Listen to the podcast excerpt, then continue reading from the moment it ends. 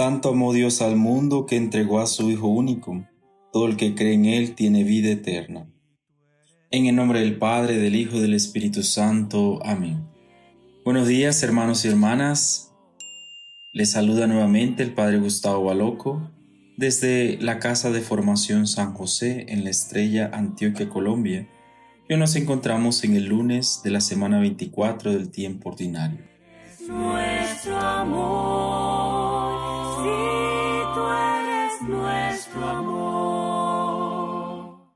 El Evangelio que en este lunes nos acompaña para la reflexión y meditación es el Evangelio de Lucas en el capítulo 7, versículo del 1 al 10. En aquel tiempo, cuando terminó Jesús de hablar a la gente, entró a Cafarnaúm. Un centurión tenía enfermo a punto de morir, a un criado a quien estimaba mucho. Al oír hablar de Jesús, le envió unos ancianos de los judíos para rogarle que fuera a curar a su criado.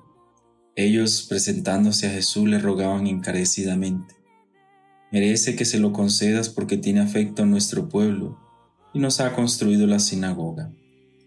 Jesús se fue con ellos, no estaba lejos de la casa cuando el centurión le envió a unos amigos a decirle, Señor, no te molestes, no soy yo quien, no soy yo quien para que entres bajo mi techo por eso tampoco me creí digno de venir personalmente.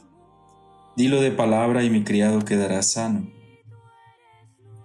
Porque yo también vivo, vivo bajo disciplina y tengo soldados a mis órdenes. Y le digo a uno, ve y va, al otro, ven y viene.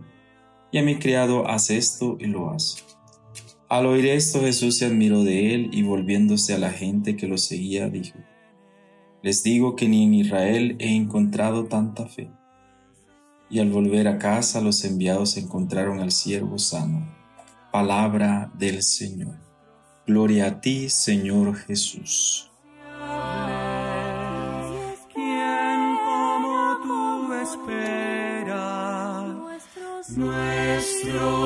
sí de amor.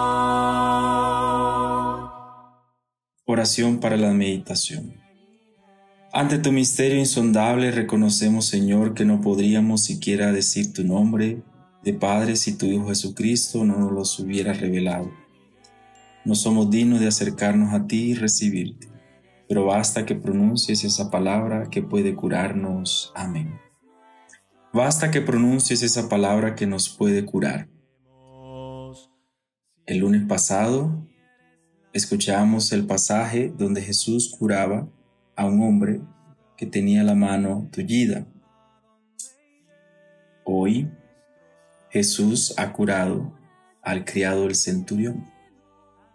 Y esta pedagogía de Lucas en, en estos relatos de sanación nos invita a nosotros a creer firmemente, a creer firmemente en esa palabra que Jesús en cada, cada día cada día de este tiempo litúrgico, en cada evangelio, en cada lectura, se manifiesta esta palabra y esta palabra es de ánimo, de motivación, para que todos aquellos males físicos, emocionales, especialmente esos males emocionales que nos alejan, que nos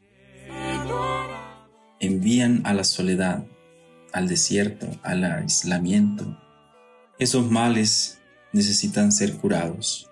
Que escuchemos esta palabra y que esta palabra nos dé el aliento para salir de cada una de esas dificultades que tengamos en nuestra vida, en nuestra familia, en el trabajo, en nuestra propia vocación, en nuestro discernimiento, para que todos esos males físicos y emocionales, espirituales puedan ser curados, puedan ser sanados. Yo no soy digno de que entres en mi casa, pero una palabra tuya bastará para sanarme.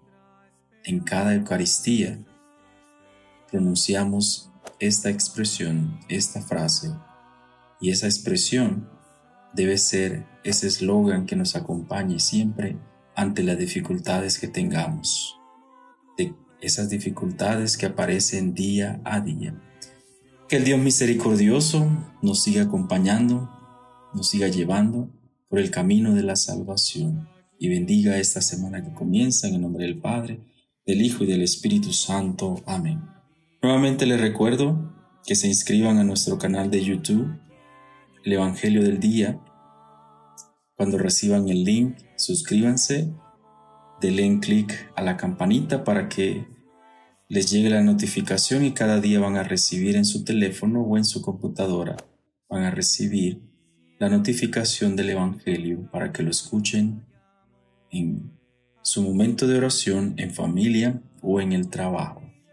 Buen día para todos.